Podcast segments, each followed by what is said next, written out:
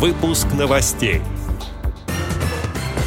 Московская областная организация ВОЗ активно принимает участие в подготовке к выборам президента Российской Федерации. В Санкт-Петербурге установят памятник незрячим военнослужащим, помогавшим спасать город от бомбардировок в годы Великой Отечественной войны. Теперь об этом подробнее. В студии Антон Агишев. Здравствуйте. Вопросы о подготовке к проведению предстоящих выборов президента России были рассмотрены 22 января на первом в этом году заседании правления Московской областной организации ВОЗ. В обсуждении приняли участие секретарь Московской областной избирательной комиссии Руслан Фурс и вице-президент ВОЗ Александр Коняев. Участники заседания согласовали деятельность в городских округах региона, отметив важность не только доступности и соответствующего оборудования избирательных участков для инвалидов по зрению, но и всестороннего тематического информирования членов ВОЗ. Секретарь Можайской местной организации ВОЗ Наталья Медведева рассказала о практике взаимодействия с территориальными и участковыми избирательными комиссиями. Председатель контрольно-ревизионной комиссии Московской областной организации ВОЗ Ольга Саратовская проинформировала о совместной работе председателей местных организаций ВОЗ и работников избирательных комиссий в местах компактного проживания инвалидов по зрению. Такие дома, как правило, находятся вблизи предприятий ВОЗ.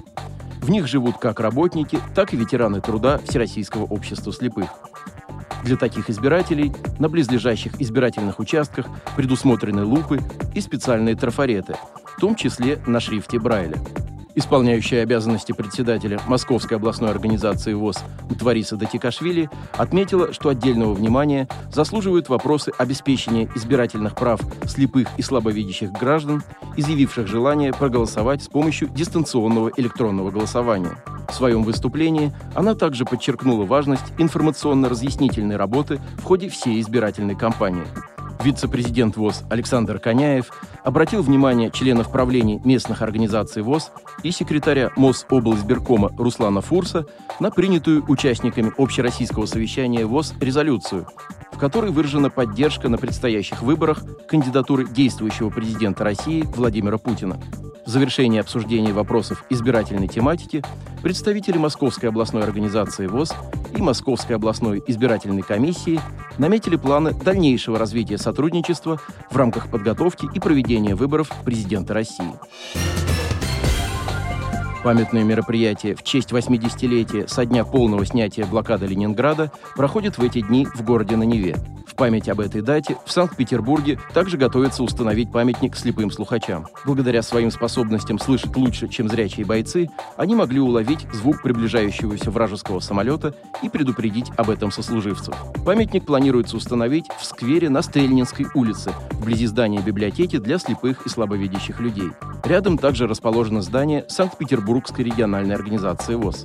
Как рассказала скульптор Мария Третьякова, памятник создан в виде обобщенного портрета незрячего воина в наушниках и стальной каске. Он сосредоточенно вслушивается в множество окружающих звуков, пытаясь различить на дальнем расстоянии едва уловимый гул вражеского бомбардировщика.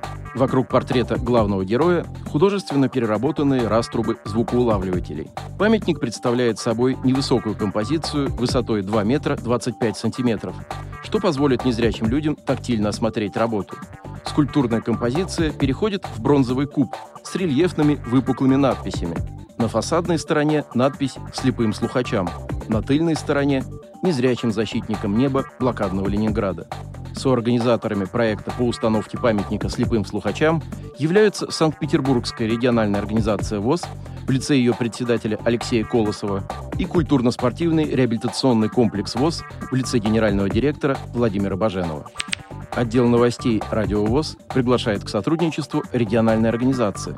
Наш адрес новости – собака радиовоз.ру. О новостях вам рассказал Антон Агишев. До встречи на «Радио ВОЗ».